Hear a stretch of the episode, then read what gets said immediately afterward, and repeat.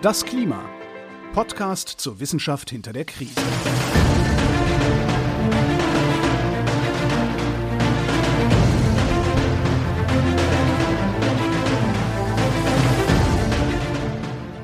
Hier ist das Klima, der Podcast zur Wissenschaft hinter der Krise.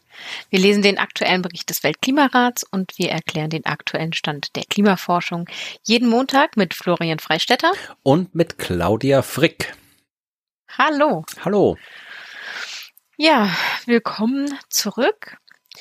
Wir starten heute in Kapitel 9 oder besprechen heute komplett Kapitel 9 und verabschieden uns da dabei so ein bisschen von dem, was wir bisher in der Working Group 2 gemacht haben, uns mit einzelnen Themenbereichen eher so in Richtung Sektoren zu beschäftigen. Wir haben ja letzte Folge über Armut gesprochen und was die Lebensgrundlage von global gesehen armer Bevölkerung ist und wie man da ja eine nachhaltige Entwicklung anstoßen kann oder was nachhaltige Entwicklung ausmacht und was ja, die Anfälligkeiten reduziert. Wir haben über Armutsbekämpfung zum Beispiel gesprochen. Und jetzt drehen wir uns ein bisschen in eine andere Richtung oder nehmen eine neue Position ein, eine neue Perspektive und schauen jetzt in verschiedene Regionen der Welt und werden in den nächsten Wochen für verschiedene Regionen, Asien und so weiter, die als Ganzes betrachten und dann schauen, was passiert eigentlich dort und wie sind dort Anpassungen möglich. Das heißt, wir gehen weg vom Sektor hin zur Region. Genau, jetzt wird geografisch, wir schauen uns die Regionen an und wo dort die Gefahren sind, wo dort die Vulnerabilitäten liegen, wo es gefährlich wird und was man dagegen tun kann gegen die Risiken. Und den Anfang macht die durchaus große Region Afrika. Das ist Kapitel 9, das heißt auch einfach nur Afrika. Und äh, ja, da tun wir uns natürlich als Mitteleuropäer schwer, weil wir neigen immer dazu, uns Afrika so vorzustellen, als das ist Afrika, aber dass Afrika eben ein sehr, sehr großer Kontinent ist, auf dem ganz, ganz viele verschiedene Dinge abgehen, dass äh, ganz, ganz viele verschiedene Länder mit vielen verschiedenen Voraussetzungen sind, äh, wo die Bedingungen, die Gesellschaften, die wirtschaftlichen Strukturen alle ganz unterschiedlich sind, auch die Geografien unterschiedlich sind, ja. ja. Also wir haben so, so ein, äh, ja, Kinderbuchbild, mhm. würde ich fast sagen, von Afrika im Kopf, dass da irgendwo Savanne und Elefant und irgendwie so eine Buschhütte vielleicht noch, wenn es ganz arg kommt, ja. Also sowas stellen wir uns vor, wenn wir an Afrika denken, aber das ist natürlich definitiv nicht die Realität. Und natürlich können wir jetzt in dieser einen Folge auch nicht leisten, äh, Afrika als Kontinent in seiner äh, großen, variationsreichen Gesamtheit darzustellen. Das können wir ja auch nicht leisten. Aber wir können zumindest ein bisschen genauer hinschauen, als wir bis jetzt hingeschaut haben, wo wir halt hauptsächlich auf die Effekte auf verschiedene Systeme geschaut haben und dann immer nur Regionen halt beispielhaft erwähnt haben. Jetzt reden wir nur über eine Region Afrika und wer gerne möchte und Afrika nicht so im Kopf hat, kann sich auch die Abbildung 9.1, die allererste im Bericht auf Seite 11 anschauen. Da sieht man nämlich noch einmal Afrika, also das ist tatsächlich eine Karte, die einfach nur Geografie zeigt. Da sieht man Afrika und darauf sieht man auch äh, die Bevölkerungsdichte, wo viele Leute wohnen, wo wenig Leute wohnen und dann die fünf Regionen, in die Afrika im IPCC-Bericht eingeteilt ist. Also da gibt's Nordafrika im Norden, Westafrika im Westen, Ostafrika im Osten, Südafrika im Süden und Zentralafrika in der Mitte. Also das ist sehr, sehr ja, äh, anschaulich eingeteilt, der Kontinent. Und äh, was man sich da vielleicht auch nochmal anschauen kann, auf diesem Bild ist halt tatsächlich auch, dass die Bevölkerung in Afrika durchaus nicht gleichmäßig verteilt ist. Also man sieht da wirklich schön äh, die in Nordafrika, halt die Mittelmeerküste ist dicht besiedelt. Ägypten, so hier auch Küste und Nil runter ist besiedelt und dann ist sehr viel Weiß in der Karte. Da ist halt die große, die Sahara, die große Wüste und dann kommt das Sub-Sahara-Afrika mit sehr viel Bevölkerung und dann wird's ja im Süden, da sind dann die großen Wüsten im Süden und äh, da ist dann wieder weniger. Also das ist, wer jetzt überhaupt keinen geografischen Sinn für Afrika hat, weil das halt einfach nicht auftaucht so oft bei uns in den Nachrichten, kann sich vielleicht diese Abbildung nochmal anschauen, dass man so ein bisschen so ein Grundgefühl kriegt, wo was in Afrika wirklich los ist. Weil das ist anders als bei uns in Europa, wo ja es eigentlich kaum große Regionen gibt, wo niemand wohnt. Also bei uns wohnt überall wer. Ja, wir haben eine sehr ähm, interessante homogenere Verteilung ja. im Vergleich dazu, absolut. Mir ja. war auch gar nicht so gerade wirklich gar nicht so bewusst, dass es da im Süden auch nochmal so große Bereiche gibt, wo so wenig ähm, Bevölkerungsdichte ist.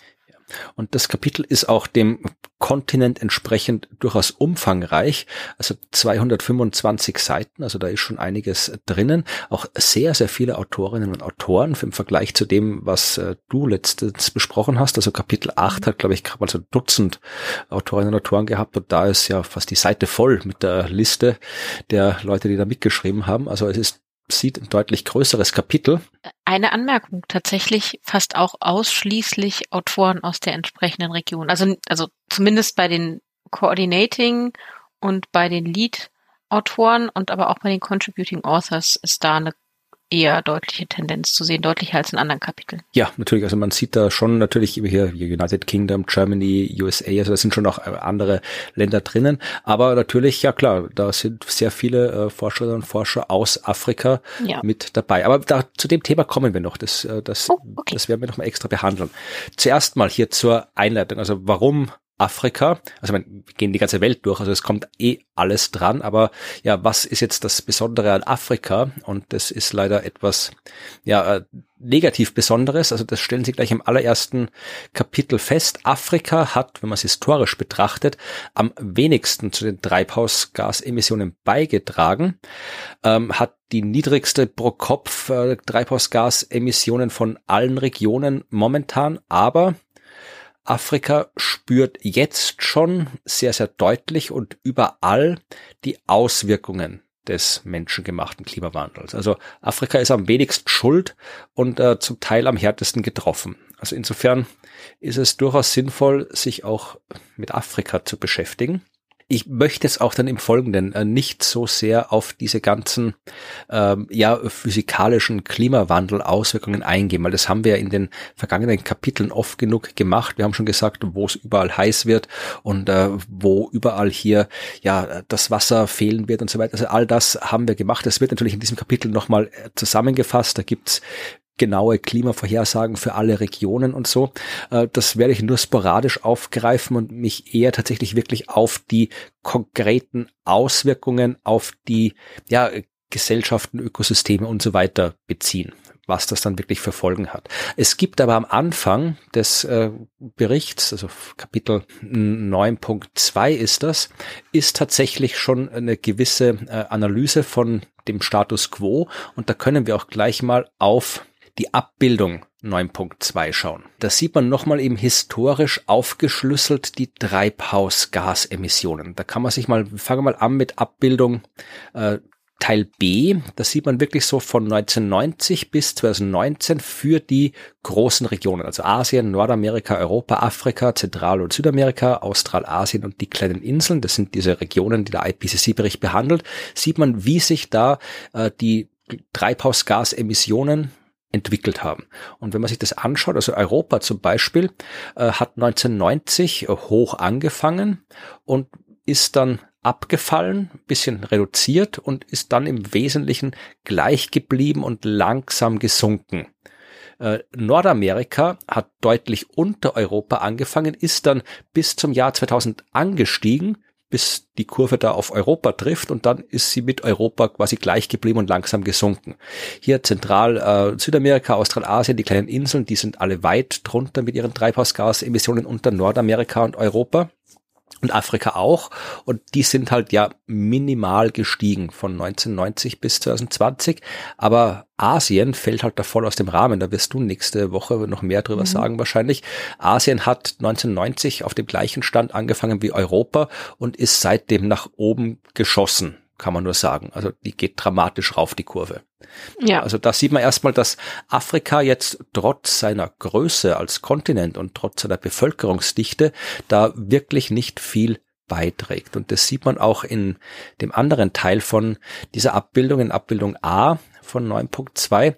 Da ist es auch nochmal aufgeschlüsselt. Da sind sie pro Kopf aufgeschlüsselt, diese äh, Treibhausgasemissionen, da sieht man auch wieder ein anderes Bild. Da liegt nämlich ähm, Australasien und Nordamerika ganz weit vorne. Die haben pro Kopf die höchsten und äh, Afrika und Asien haben ja gemeinsam deutlich weniger pro Kopf Emissionen, deutlich weniger als äh, Europa zum Beispiel auch. Also da sind tatsächlich, äh, da ist Asien dann nicht ganz so schlimm, wenn man es pro Kopf rechnet. Und wer sich noch mal ein bisschen dran erinnern möchte, was denn in Afrika alles für Länder sind, findet in Abbildung C nochmal aufgeschlüsselt die Treibhausgasemissionen für verschiedene Länder in Afrika, dass man weiß, wo da jetzt quasi die großen, äh, für Afrika bezogen, jetzt nicht global, äh, die großen Emissionsländer sind und wo nicht. Und da steht Südafrika, also das Land Südafrika, ganz oben. Also die haben tatsächlich ihren Treibhausgasausstoß erhöht. Es haben eigentlich alle Länder, die da aufgelistet sind, von 1990 auf 2019 ihren Treibhausgasausstoß erhöht, mit einer Ausnahme. Zu der komme ich dann gleich. Aber Südafrika ist eben am meisten. Also das meiste CO2, die meisten Treibhausgase in Afrika kommen aus Südafrika. Dann kommt Nigerien, dann kommt Ägypten, dann kommt Algerien, dann kommt Äthiopien, Sudan, Marokko, Kenia, Angola und da kommt Libyen. Und Libyen ist hier das einzige Land, das 2019 weniger Treibhausgase hatte als 1990. Und da zum Beispiel merkt man wieder, dass, dass wir keine Ahnung von Afrika haben, weil mhm. wüsste jetzt echt nichts zu sagen darüber, was an Libyen anders sein sollte als an Tansania oder Angola, die drüber und drunter sind in der Tabelle, warum gerade Libyen weniger hat, was da wirtschaftlich, politisch, äh, gesellschaftlich abgegangen ist, dass die weniger äh, Treibhausgase haben. Vielleicht waren da, wir, wir, wir sind so unterinformiert, was Afrika angeht hier in Europa durch, ja natürlich, die Medien fokussieren auf das, was in der Nähe ist, aber trotzdem. Das habe ich, ich habe diese Grafik angeschaut und gedacht, warum weiß ich das nicht? Das ist irgendwie ja, schade. Ich weiß es tatsächlich auch nicht. Und ja, es ist sehr schade. Ja, aber vielleicht äh, wird's und vielleicht wir haben ja schlaue Hörerschaft, vielleicht möchte uns das jemand erklären, wenn ihr das zufällig wisst. Ja, aber diese Abbildung 9.2 ist zur Einstimmung ganz gut. Ja, und man sieht dann auch noch in den letzten äh, Abbildung, äh, Abbildung D sieht man dann doch mal hier aufgeschlüsselt nach Sektoren. Also da ist, sieht man halt, dass, ja, es ist halt irgendwie alles gestiegen. Also die äh, Transportemissionen sind gestiegen, Industrieemissionen sind gestiegen, die Landwirtschaftsemissionen sind leicht gestiegen. Also das, da ist nochmal nach, nach Sektoren aufgeschlüsselt. Aber äh, die andere, die mit den Ländern fand ich halt wesentlich interessanter. Ja, was auch interessant ist und dazu möchte ich dich bitten, diese Abbildung noch nicht zu öffnen. Ja, es geht um okay. Abbildung 9.4, die machst du aber schaust noch nicht an. Okay. Da frage ich dich nämlich zuerst was und dann darfst du sie anschauen. Die ist dann auf okay. Seite 16. Äh, da sind auch ein paar Statistiken aufgeführt und da geht es jetzt um Forschungsstatistik. Also da sieht man zuerst mal einfach, wie viel Geld von äh, 1990 an bis 2020 ausgegeben wurde für Klimaforschung für die ganze Welt ausgegeben wurde und wie viel für Afrika ausgegeben wurde. Und man sieht ja, dass halt so wirklich ähm, so 2000 gab es zum Beispiel äh, so einen globalen Anstieg an Forschung. Da gab es so einen Peak, da ging es rauf und nachher wieder runter. Ich weiß nicht, was da gerade los war wieder. Irgendwie El Gore, glaube ich, hat da irgendwie so sein Ding gemacht. Vielleicht hat das da was angetan. Oder ist da der erste IPCC-Report rausgekommen oder einer der ersten. Irgendwas war da oder eine Klimakonferenz. Ich habe das jetzt nicht so genau genau zugeordnet, aber auf jeden Fall so ab 2008 sieht man, dass die Ausgaben doch deutlich gestiegen sind. Aber Afrika, die Kurve, äh, das Geld für Afrika grundelt da halt so unten am Boden herum. Das war jetzt aber nicht unbedingt das, was es mir ankommt, sondern wir schauen uns jetzt die Abbildung 9.4d an, oder ich schaue sie mir an, weil du schaust sie noch nicht okay, an. Ja. Da geht es nämlich um die Top 10 Länder, also die Orte, wo Forschungseinrichtungen sind die Geld bekommen haben, um Klimawandel in Afrika zu erforschen. Ja, also wo stehen die Forschungseinrichtungen, die Klimawandel in Afrika erforschen? Äh, und wer hat jetzt, äh, welches Land ist es, das zwischen 1990 und 2020 das meiste Geld bekommen hat, um Klimawandel in Afrika zu erforschen? Was würdest du sagen? Ich würde mir wünschen, es wäre Afrika. Afrika ist kein Land. Ich, nein, also, ja. irgendein Land in Afrika oder also, aber nein. Also wahrscheinlich zusammengenommen, alle Länder in Afrika hoffe ich jetzt, dass sie mehr bekommen haben, aber ich fürchte, das Land, das am meisten bekommen hat, es sind die USA. Richtig, du hast doch schon reingeguckt, oder? Nein, habe ich nicht. nee, also Nein. die USA sind auf Platz eins. Äh, bist du doch, Oh rat doch mal die Top drei. Also wer ist auf Platz zwei? Oh, auf Platz zwei. Mh, oh, das ist jetzt schwierig. Oh Gott, UK. Ja, meine, du hast, ich, du hast da hingeschaut. Nein, Wenn jetzt ich Land. Platz Wirklich. drei auch noch richtiger redest, dann. Wirklich habe ich nicht, aber ich, ich habe gerade mit dem mein Gesicht zusammengezogen, weil wenn natürlich United Kingdom Forschung über Klimawandel in Afrika macht, dann zieht sich in mir alles zusammen. Ähm, ich, oh, nee, bei Land 3 weiß ich jetzt, äh, weiß ich jetzt gar nicht. Platz drei ist Deutschland. Platz Ach. vier ist Schweden. Platz fünf ist Frankreich. Platz sechs sind die Niederlande. Platz sieben Wann sind Norwegen. Platz acht ist Italien. Platz neun ist Kenia. Und wir sind jetzt so größenordnungsmäßig. Die USA haben 140 Millionen Dollar bekommen.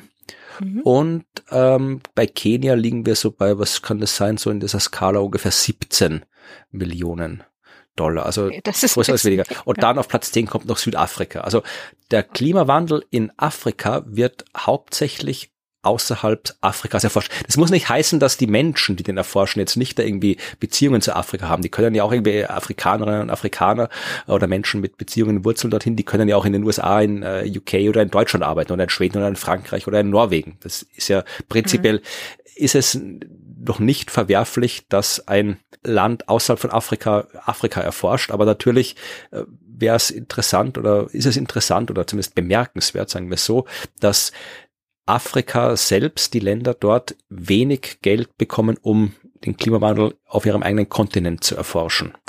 Also jetzt muss ich, jetzt muss ich doch Ja, mal zur Abbildung. ja, ja, jetzt kannst du sie hier anschauen. Ja, ja. Wel- Welche, welche, welches war das nochmal? Das war Seite 16, Abbildung 9.4.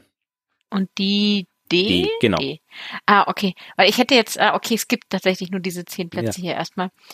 Okay, aber wenn, ich gehe jetzt mal davon aus, dass, also selbst wenn da jetzt noch alle Länder Afrikas unten direkt als nächstes dran kämen, die schaffen es niemals gemeinsam Ja. über das Volumen der Es USA. ist auch eine Anmerkung im Text der Abbildung, da steht, äh, die, die südafrikanische National Research Foundation ist die einzige afrikanische äh, Forschungsförderorganisation, die ausreichend groß ist, um da irgendwie inkludiert zu werden in dieser Datenbank, auf dem das alles basiert. Weil sie haben dann eben auch, also so. das bezieht jetzt nicht auf die Länder, aber es geht quasi um die Förderdatenbanken, also die anderen äh, Förderorganisationen der anderen afrikanischen Länder, die sind so klein im Vergleich, dass sie nicht mal in den Datenbanken auftauchen. Ach, okay. Ja, also das fand ich interessant, also dass da auch tatsächlich die Forschungssituation in Afrika nochmal behandelt worden ist in dem. Und weil sie sagen auch, dass tatsächlich eben außerhalb äh, von Südafrika und Kenia, dass es da wenig Daten gibt, äh, was Daten gibt, die digital verfügbar sind, zum Beispiel an Biodiversität.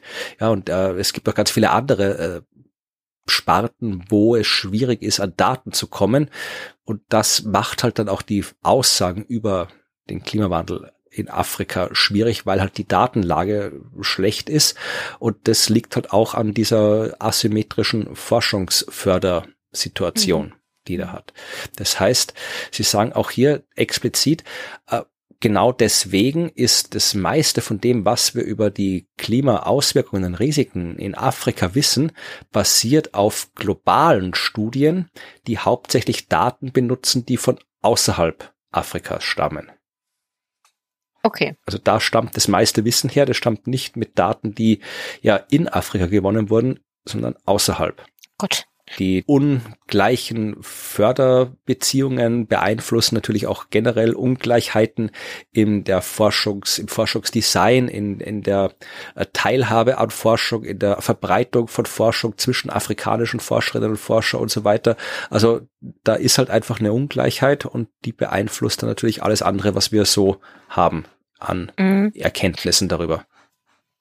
Ja, also das ist eigentlich, ja, das, wir, der, der Blick, den Forschende vor Ort haben, der ist ja auch nochmal ein ganz anderes, dass wir beschränken uns auch da wieder mit einem, mit dem, dem Blick, den wir haben. Also, ja, das ist etwas, das wir ändern müssen, da einen Ausgleich zu schaffen. Ja, und nicht nur der Blick, also das gilt in beide Richtungen, ja, also auch der Blick Mhm. europäischer Forscherinnen und Forscher zum Beispiel, der ist ja auch ja nicht mal absichtlich, sondern weil es halt so ist, wird der immer mehr auf äh, der eigenen Region liegen als mhm. anderswo. Also das kann man sich, wir sind halt keine globalen Menschen, auch wenn wir es gern wollen würden, selbst wenn wir es sagen von uns, wir sind es, aber am Ende ist uns die, das, der Ort, an dem wir sind, wo immer auch der gerade ist, ist uns halt dann logischerweise bewusst oder unbewusst wichtiger. Das heißt, Diversität wäre da schon sinnvoll. Ja, das, das stimmt. Das ist dann wieder das Stichwort Klimagerechtigkeit, ähm, dass wir uns dann ins Gedächtnis rufen müssen und eben genau diese Tendenz zu überwinden, natürlich erstmal da zu gucken, wo wir sind. Also die haben wir ja auch, ich schaue auch lese ganz anders oder, oder höre ganz anders auf, wenn das Wort Deutschland oder Europa fällt, Natürlich, weil das ja. eben mein Ursprung ist, ja. Also soweit die Ausgangslage für die Forschung. Und jetzt schauen wir uns die Schlüsselrisiken für Afrika an. Und da treffen wir wieder auf unsere Burning Embers, auf das Burning Ember Diagramm, das glühende Kohlendiagramm, das so mhm. oft auftaucht in Kapitel in Teil 2 des Berichts.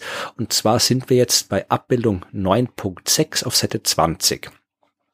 Die drei Schlüsselrisiken, die Kapitel 9 gewählt hat, identifiziert hat, für Afrika sind erstens das Risiko der äh, Verluste in der Nahrungsmittelproduktion, das Risiko von Verlusten bei der Biodiversität und das Risiko von ja, erhöhter Sterblichkeit und Krankheit aufgrund von Hitze und infektiösen Krankheiten. Ja, also wenig Essen, weniger Biodiversität, mehr Krankheit und Tod.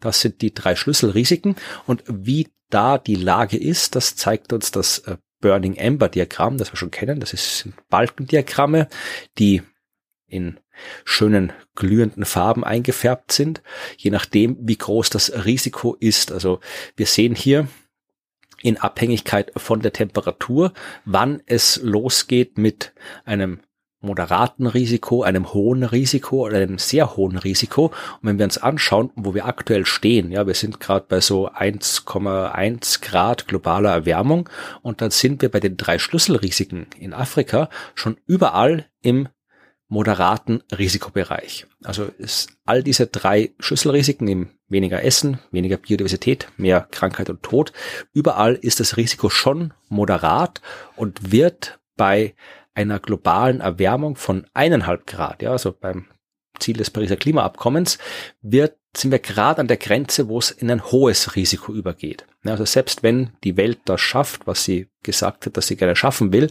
nämlich auf eineinhalb Grad zu bleiben, werden diese drei Schlüsselrisiken im Übergangsbereich zum hohen Risiko landen. Naja, und wenn wir da landen, wo wir landen, wenn wir uns anschauen, was wir jetzt tun, nämlich bei einer Erwärmung von zwei Grad global oder mehr als zwei Grad, dann sind wir bei Biodiversität und bei Sterblichkeit und Krankheit auf jeden Fall schon im Bereich von einem sehr hohen Risiko. Und nur bei der Nahrungsmittelproduktion hat man einen Übergangsbereich, der ein bisschen größer ist. Da landen wir erst so bei drei, dreieinhalb Grad globaler Erwärmung im sehr hohen Risiko. Was jetzt auch nicht viel besser ist, aber man kann auf jeden Fall sagen, Afrika hat jetzt schon in den Schlüsselrisiken moderate Gefahr und wenn wir so weitermachen, dann kann man froh sein, wenn es in Afrika nicht weiter als hohes Risiko geht für diese drei Aspekte. Also das ist tatsächlich das, wovon immer gesprochen wird, wenn es heißt, die werden besonders stark ja, betroffen, aber genau. dass sie tatsächlich schon jetzt am besonder, also am stärksten betroffen sind, also es tatsächlich schon moderate Auswirkungen gibt, äh, muss man sich vor Augen führen. Also schon jetzt ist da etwas zu tun. Genau. Und Sie sagen auch hier, was die Biodiversität angeht, also da in dieser Grafik sieht man es ein paar schematisch, aber man kann es natürlich auch dann aus den Modellen genauer quantifizieren. Also Biodiversität, da geht das hohe Risiko Biodiversität und Gesundheit. Bei diesen beiden Balken geht das hohe Risiko bei 2,1 Grad globaler Erwärmung los. Ja, und mhm. das ist etwas, was nach allem, was wir jetzt sehen, was so politisch und so in der Welt abgeht, etwas mit dem zu rechnen ist. Also eineinhalb Grad wäre zwar schön, wenn es noch irgendwie geht, aber können froh sein, wenn wir zwei Grad schaffen und nicht zu weit über die zwei Grad rüberkommen. Also wir können davon ausgehen, dass wir in Afrika zumindestens was die Biodiversität und die äh, Sterblichkeit und Krankheit angeht, in einer Welt landen, wo da ein sehr hohes Risiko besteht. Und was heißt sehr hohes Risiko? Naja, äh, dass zum Beispiel in gewissen Regionen mehr als die Hälfte aller Pflanzen ausstirbt, dass äh, ein Fünftel der Insekten äh, in Afrika aufstirben. Das bis zu 20 Prozent, also 18 Prozent, das bis zu 18 Prozent aller Spezies in Afrika äh, Gefahr laufen, komplett auszusterben. Darunter irgendwie äh, ein Drittel aller Frischwasserfische und ja, mehr als 90 Prozent der ganzen Warmwasserkorallen. Also wenn da gesagt wird, es besteht ein sehr hohes Risiko für die Biodiversität bei einer globalen Erwärmung von mehr als zwei Grad, dann heißt es auch ein sehr hohes Risiko und das heißt, dass die Biodiversität dann ja weg deutlich reduziert ist oder weg ist. Mhm. Ja, äh, Gesundheit. Was heißt bei der Gesundheit ein sehr hohes Risiko? Das heißt zum Beispiel, dass ähm, wir in West-, Zentral- und Ostafrika ungefähr 100 Tage pro Jahr haben, wo es so heiß ist, dass man potenziell stirbt, wenn man zu lang draußen ist. Das heißt sehr hohes Risiko. Da 100 Tage im Jahr, also Viertel bis ein Drittel des Jahres. Das sind äh, ungefähr 50 zusätzliche Hitzetote pro 100.000 pro Jahr und äh, ein paar hundert Millionen, die in den Städten der extremen Hitze ausgesetzt sind. Und was extreme Hitze in Städten heißt, haben wir im entsprechenden Kapitel vor zwei oder drei Folgen durchbesprochen. Mhm. Äh, es wird ganz viele Krankheiten geben, denen die Menschen ausgesetzt sind. Dutzende Millionen Menschen mehr, die äh, Dengue, Fieber oder Zika-Virus ausgesetzt sind in Nordafrika, Ostafrika und Südafrika. Also das heißt äh, sehr hohes Risiko bei Gesundheit. Also das ist alles durchaus jetzt nicht nur ein Wort, sondern etwas, was dann Millionen Menschen betrifft dort. Und wie gesagt, nochmal, das sind sehr hohes Risiko, fängt an bei einer globalen Erwärmung von zwei Grad. Das ist das, wo wir jetzt hier diskutieren, äh, wie wir es noch gerade so hinkriegen, dass wir eine globale Erwärmung von zwei Grad halten. Mhm. Stimmt. Puh. Ja, also das heißt wirklich, dass Afrika ist das Land, das hart getroffen wird, obwohl es am wenigsten dafür kann. Ja, äh, ein bisschen was zu den Anpassungsstrategien. Also es ist, das Risiko ist hoch. Abwehr, Mitigation, also etwas dagegen zu tun, kann man eh machen, wenn man es machen wollen würde, dafür sorgen, dass die globale Erwärmung niedrig bleibt, aber selbst dann ist das Risiko dann halt nicht sehr hoch, sondern nur hoch und äh, man braucht auf jeden Fall etwas um diese Auswirkungen irgendwie abzuschwächen. Man muss sich irgendwie anpassen. Und wir haben jetzt schon in den vergangenen Folgen bei den einzelnen Sektoren schon ganz viele Anpassungsmaßnahmen durchbesprochen, die natürlich alle hier auch anwendbar sind. Also ja, Landwirtschaft nachhaltig machen, Wasserwirtschaft nachhaltig machen. Das ist ganz wichtig hier in äh, Afrika, um die Nahrungsmittelsicherheit äh, zu erhalten, um auch ja die Ökosysteme, die Biodiversität zu erhalten, wenn das Wassermanagement nachhaltig gestaltet wird und so weiter. Äh, soziale Infrastruktur muss äh, gestärkt werden. Aber was tatsächlich sehr, sehr wichtig ist, und auf das möchte ich mich da jetzt hier konzentrieren, ist Geld. Ja, da geht's. Okay, wie immer. Das ist der Abschnitt 9.4 Climate Resilient Development.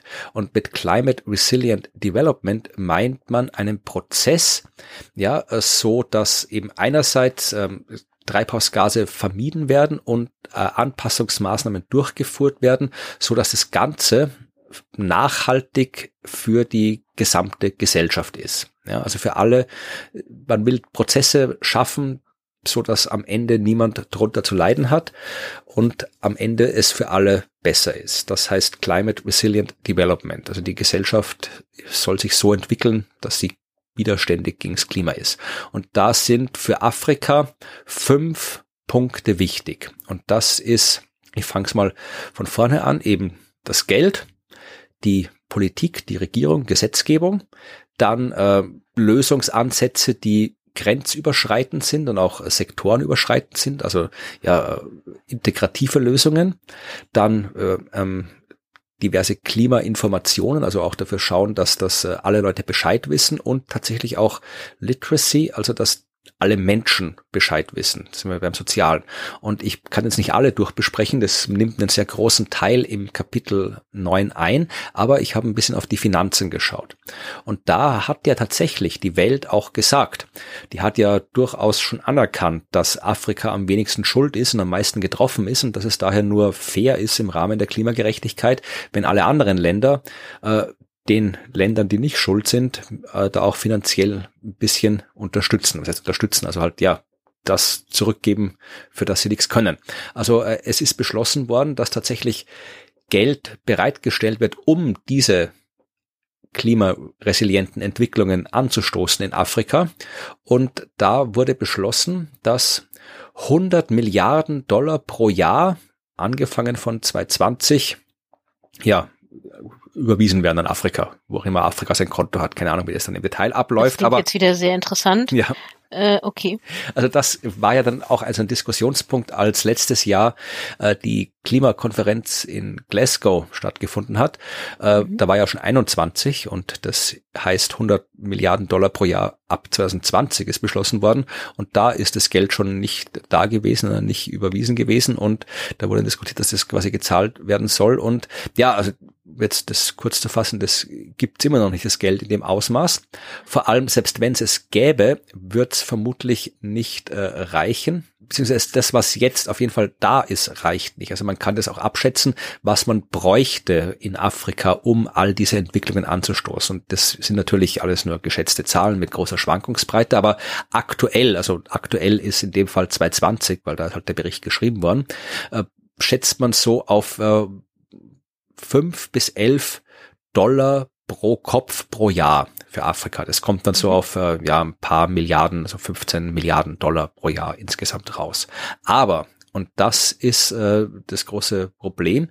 Die Kosten für die Anpassung steigen schnell in Afrika mit der globalen Erwärmung.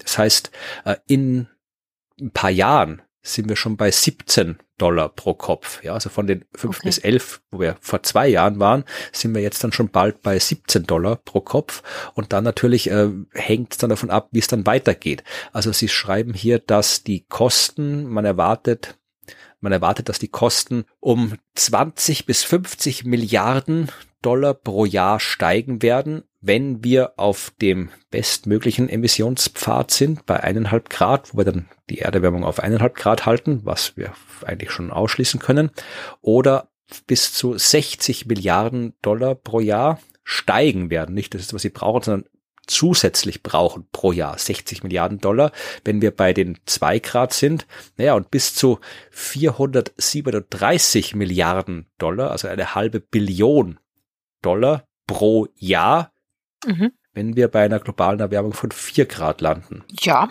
Das ist viel Geld, was man da braucht. Ich wusste tatsächlich nicht, dass das Geld da noch nicht ankommt. Und das schockiert mich ein wenig sehr. Aber gut, so ist das. Okay. Mhm. Ja. Das muss sich ändern. Ja. Also tatsächlich ist auch irgendwie das, äh, was auch interessant ist, das sind jetzt alles sehr, sehr große Zahlen, wo man sich denkt, ja, wo soll man das ganze Geld hernehmen? Und äh, ist es auch was, was wir schon öfter gesagt haben, nicht handeln ist immer teurer bei der Klimakrise als handeln. Und das sagen Sie auch noch mal. Ja, also die Anpassung ist im Allgemeinen kosteneffektiv wird hier mhm. festgestellt mit hohem Vertrauen.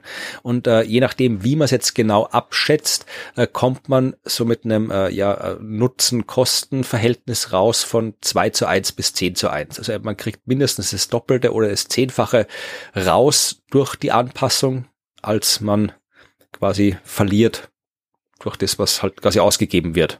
Mhm. Also es lohnt sich. ist immer teurer, nichts zu tun. Okay. Was auch noch das Problem ist, da geht es jetzt wirklich sehr ins Detail, ja. Hier ist es nochmal ein bisschen aufgeschlüsselt nach Ländern. Also da sind wir jetzt wieder in einem Teil, wo wir einzelne Länder betrachten. Es gibt zwei Länder in Afrika, Djibouti und Gabun. Äh, die kriegen momentan 15 Dollar pro Person pro Jahr, also pro Kopf pro Jahr, was ungefähr in dem Rahmen liegt, was da so im Durchschnitt in Afrika nötig ist. Äh, die allen, allermeisten weniger als 5 Dollar pro Kopf pro Jahr, was halt deutlich weniger ist. Und was auch ein Problem ist, das meiste Geld, was da nach Afrika geht, sind Schulden. Also das ist jetzt nicht irgendwie, wir geben euch das, sondern wir geben euch ja. das und ihr gebt es zurück. Und das ist natürlich schwierig, weil äh, das ist nicht das, was man jetzt wirklich unter äh, effektiver, nachhaltiger Hilfe versteht. Und das ist wirklich die Mehrheit. Das sind 57 Prozent, was hier in, in Schulden quasi weitergegeben wird. Was auch schwierig ist, ist, äh, dass die Länder in Afrika zum Teil Schwierigkeiten haben, das Geld, auf das Geld zuzugreifen, weil da gibt's zwar entsprechende bürokratische Finanzmarktstrukturen und ich bin da echt kein Experte dafür. Ich kann das hier nur Wesentlichen vorlesen, was da steht. Äh, und da muss man Zugang dazu haben. Und 80 Prozent der äh, sich entwickelnden Länder in Afrika haben keinen Zugang zu diesen äh, Instrumenten, wo man schnell ans Geld kommen würde, weil da eben diverse bürokratische Prozesse nötig sind, die sagen Sie hier, kompliziert sind, äh, die starke institutionelle und äh, Finanzstandards und Kapazitäten braucht, die vorhanden sind, die aber in Afrika halt nicht vorhanden sind, weil das muss ja da erst irgendwie aufgebaut werden, das soll ja irgendwie aufgebaut werden. Also äh, es wird den Ländern in Afrika auch nicht leicht gemacht, auf dieses Geld zuzugreifen. Das ist auch ein Problem. Also man, also man müsste in die Finanzstruktur investieren, damit auch das Geld richtig ankommt. Genau. Mhm. Oder halt die Finanzstruktur ändern, dass halt das Geld besser ankommt. Äh, es wird auch festgestellt, dass viele Länder in Afrika hohes Risiko haben, wirklich in große Schuldenschwierigkeiten zu kommen, unter anderem auch wegen der äh, Corona-Pandemie. Und äh, damit sie eben den, den steuerlichen Raum haben, um in Klima Anpassungen zu investieren, muss erstmal hier diese, dieser Schuldenlevel äh, irgendwie reduziert werden. Tatsächlich äh, sagen Sie auch am Ende von diesem Kapitel, dass es eine sehr, sehr sinnvolle Strategie wäre, den afrikanischen Ländern, auf die das zutrifft, äh, es zu ermöglichen, dass sie die Schuldenrückzahlungen nicht zurückzahlen müssen, sondern das Geld verwenden können, um eben Klimaanpassungsmaßnahmen durchzuführen das ist so das Fazit aus diesem Kapitel, dass das im Geiste des Pariser Klimaabkommens das äh, sinnvollste oder eine sinnvolle Strategie wäre, eben nicht weiter zu verlangen von den afrikanischen Ländern, dass sie Schulden zurückzahlen, sondern ihnen zu sagen, ihr nehmt das Geld und macht da jetzt Klimaanpassung damit, zusätzlich zu allem anderen. Ja, ja, es ist, äh, ist ja schon absurd genug, dass die bei uns Schulden abzahlen. Aber genau, ja. Mhm natürlich ist eine sinnvolle Maßnahme, die, erstmal die, die Last zu nehmen, wenn da Schulden da sind, die erstmal zu erlassen, damit das Geld nicht für das Tilgen von Schulden drauf äh, investiert werden muss, sondern für das, was vielleicht an Anpassung möglich ist. Ja. Ja.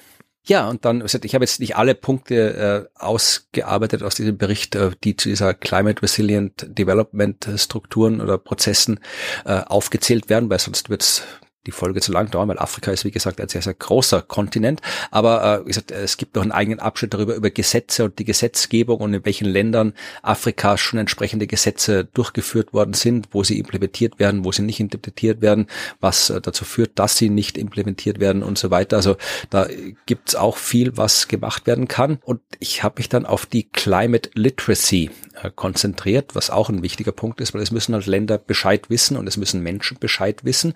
Und äh, genauso wie es ein Euro-Barometer gibt. Das sind so alle paar Jahre von der EU durchgeführte große Studien, wo halt wirklich Menschen aus allen europäischen Ländern zu bestimmten Themen befragt werden, gibt es auch ein Afro-Barometer. Und mhm. da gibt's auch eben entsprechende Statistiken. Und da tatsächlich fand ich ganz interessant, weil habe ich bis jetzt noch nie gehört, diese Zahlen. Also äh, Climate Change Literacy Rate misst halt, wie gut Menschen über Klimawandel Bescheid wissen und die liegt bei 39 Prozent für Afrika gesamt. Und was heißt Climate Change Literacy? Das heißt auf jeden Fall mal, dass man Bescheid wissen muss darüber, dass es einen Klimawandel gibt und dass er von Menschen verursacht worden ist. Also mhm. das ist das absolute Minimum, was du wissen solltest, damit du, du musst doch, solltest auf jeden Fall Bescheid wissen, dass der Klimawandel da ist und dass er von Menschen gemacht ist. Und das trifft auf jeden Fall auf 39 Prozent der Menschen in Afrika zu im mhm. Durchschnitt. Äh, das variiert sehr stark. Also es gibt ähm, acht Prozent der ähm, Länder oder es sind es sind nicht alles Länder, es sind auch so äh, subnationale Regionen mit dabei, also Bundesstaaten von Ländern und so weiter. Aber insgesamt sind es 394 Regionen Afrikas, die untersucht wurden in diesem Afrobarometer und 37 davon, da lag die unter 20 Prozent. zwei ähm, Prozent, also acht Regionen, haben mehr als 80 Prozent Climate Change Literacy Rate, was so im Schnitt von Europa liegt. Und es ist auch wirklich von, von innerhalb Ländern extrem stark. Also Nigeria zum Beispiel. Äh, Nigeria, da ist ähm, der Bundesstaat Kano, da sind es 5 Prozent und im Bundesstaat Quara sind es 71 Prozent. Ja, und in Botswana variiert es genauso von äh, 6 Prozent in der einen Region auf 69 Prozent in der anderen Region. Also das ist tatsächlich äh, sehr, sehr, sehr kleinteilig und variiert, wie gut die Menschen Bescheid wissen über die Klimakrise in Afrika. Und das ist natürlich ein Punkt, äh, an dem man auch ansetzen muss, damit eben die, hat das in der letzten Folge gesagt, Bildung ist wichtig, weil ohne die kriegt man kaum was nachhaltig verändert in der Gesellschaft. Ja, genau, ist auch ein Faktor für die Befreiung aus Armut und die Kenntnisse und das Verständnis von, ja, Entwicklungsmöglichkeiten, ne? also das Potenzial entfalten zu können. Genau, da hängen natürlich diese ganzen äh, einzelnen Punkte mit zusammen, also auch die, die, die das Geld, die Gesetzgebung und so weiter hat natürlich Einfluss darauf, wie viel Bildung möglich ist in bestimmten Regionen Afrikas und so weiter. Also das hängt natürlich alles zusammen. Aber wie gesagt, äh, ich habe jetzt mal die zwei rausgesucht, Bildung und Geld. Und das ist, da, das ist beides sehr, sehr wichtig in Afrika, damit da was geschehen kann, um diese, ja, dramatisch zu erwartenden Auswirkungen noch abzuschwächen. Jetzt schauen wir kurz auf tatsächlich ähm, Dinge, die tatsächlich passieren werden. Und da gibt's auch ein sehr, sehr langes Kapitel. Das habe ich dann im Wesentlichen nur sehr kurz abgehandelt, weil ja, wir das alles schon in den anderen Folgen gesagt haben, also all das, was wir erzählt haben, wo es wärmer wird, wo der Meeresspiegel ansteigt, wo hier die Wettermuster sich ändern, was wir alles in, in den Kapitel Teil 1 besprochen haben in den ersten mhm. 38 Folgen. Das trifft alles auf Afrika auch zu teilweise halt stärker. Ich habe mir eins rausgesucht. Es gibt da so ein paar einleitende Sätze dazu und die wollte ich dann doch äh, zitieren. Da steht nämlich, dass äh, die meisten afrikanischen Länder in der Zukunft Temperaturen erleben werden, die so in ihrer Geschichte noch nicht vorgekommen sind. Ja, also das mhm. äh, ist, wird passieren. Und ähm, Tatsächlich trifft das eben speziell auf Afrika zu. Und es ist nicht so, dass das in den äh, reicheren Ländern, die nördlich oder südlich leben, da wird es natürlich auch wärmer werden, aber es ist nicht so dramatisch, wie es in Afrika sein wird. Das ist dann nochmal explizit angeführt. Und äh, was in der Hinsicht interessant ist, wenn wir um die Auswirkungen gehen, das dürfte dich als Meteorologin wieder interessieren, ist die Abbildung 9.15. Ja, ich habe sie. Mhm. Da geht's um Wetterstationen in Afrika, die natürlich wichtig sind, äh, wenn man wissen will, was konkret in Afrika abgeht. Da braucht man Wetterstationen und da sieht man tatsächlich eben die Verteilung dieser Wetterstationen. Äh, aber viel interessanter ist der zweite Teil, wo du siehst, wie sich die Anzahl der Wetterstationen im Laufe der Zeit verändert hat. Und die ist schon sehr, äh, ja, dramatisch, diese Kurve. Also die steigt so von 1200 Stationen afrikaweit an. So ab 1950 geht sie rauf bis ja auf ja fast 2000 Stationen und dann so ab den ja Mitte der 90er sackt mhm. die ab Boah. und wir sind im Wesentlichen ja auf, auf unter 1000 Stationen mittlerweile. Und auch da habe ich jetzt nicht genau rausgefunden, was da genau passiert ist. Also es wird nur erwähnt, ja, dass die halt einfach offensichtlich, ja, die hat man dahin gebaut und dann sind die aus verschiedensten Gründen nicht gewartet worden, sind kaputt gegangen, weil die leben ja auch nicht ewig Stationen und dann sind die halt dann einfach ja, äh, die, die Netzwerke in bestimmten Ländern, die also Netzwerke im Sinne von Messstationen, Netzwerken in bestimmten Ländern Afrikas sind ab 98 äh, im Wesentlichen zusammengebrochen und deswegen ist die Datenlage in Afrika, abgesehen von bestimmten Regionen wie Südafrika zum Beispiel oder hier äh, Mittelmeerküste, ist extrem schlecht. Ja, ja, sehr, sehr dünn. Und das muss man immer berücksichtigen, wenn es um diese ganzen Vorhersagen geht. Mhm. Gerade in dem ähm, Wüstenbereichen ist es natürlich so, dass diese ähm, Stationen natürlich auch betreut werden müssen. Ja. Ne? Also da muss natürlich dann immer jemand sein oder hinkommen. Dann ist natürlich, gibt es Regionen, wo einfach niemand ist, ja. der die Station betreuen könnte. Mhm. Ja, also das wollte ich nur mal hier vorausschicken, diese Abbildung, dass man wirklich weiß, äh, datenmäßig ist es schwierig in Afrika. Und dann habe ich mir halt von all diesen äh, Sachen, die da über die Zukunft äh, Afrikas, was Klima angeht, aufgelistet worden sind, einen kleinen Punkt rausgesucht und zwar die Gletscher. Das vergisst man auch gerne. Also ich dachte, ich schau mal ein bisschen so die Vielfalt von Afrika. Afrika hat auch Gletscher. Denkt man sich nicht, weil wir alle dieses Bild, Afrika ist Wüste und Savanne und Elefanten und Tiger. Aber in Afrika gibt's hohe Berge, in Afrika gibt's Gletscher und äh, diese Gletscher machen das, was die Gletscher auf der ganzen anderen Welt machen, nämlich sie verschwinden, nur sie tun's dort schneller.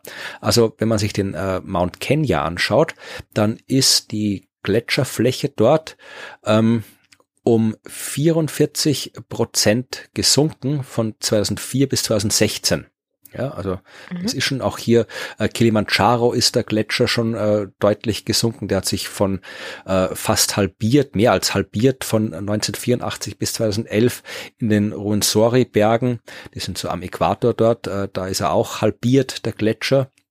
Und äh, ja, liegt halt daran, dass äh, die Temperaturen steigen. Klar, es liegt daran beim Kilimanjaro und beim Mount Kenya, dass da auch äh, der Niederschlag ähm, und die atmosphärische Feuchtigkeit geringer werden. Und tatsächlich äh, geht man davon aus, dass ähm, ja bis 2030 die Gletscher in den Rwenzori-Bergen und am Kenya, Mount Kenya verschwunden sind und dass bis 2040 auch der Gletscher am Kilimanjaro weg ist, dass wir also in 20 Jahren weniger als 20 Jahren keine Gletscher mehr in Afrika haben.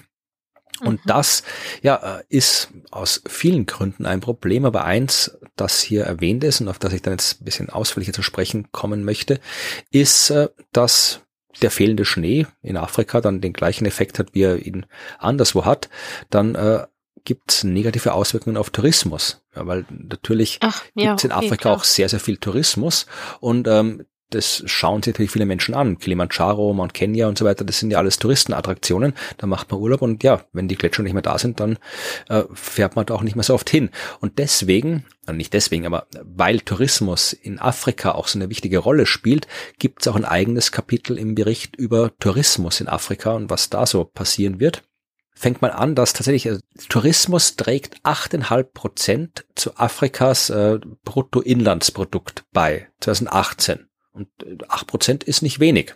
Ja, und äh, von diesem gesamten Tourismus äh, hat der Tourismus, der eben irgendwie mit so Wildlife Tourism haben sie es genannt, ja, also sind alles irgendwie so, so Safaris und alles sowas, ja, oder halt einfach irgendwie Wandern oder äh, Bergsteigen und solche Sachen, also alles, was da mit der Natur zu tun hat, äh, macht immerhin ein Drittel aus. Insgesamt äh, sind es äh, fast neun Millionen Jobs, die da betroffen sind. Also Tourismus ist relevant in Afrika und äh, natürlich jetzt äh, wieder für bestimmte Länder deutlich relevanter als für andere, aber es ist relevant und man sieht jetzt schon, dass die Klimakrise äh, sich negativ auf den Tourismus auswirkt.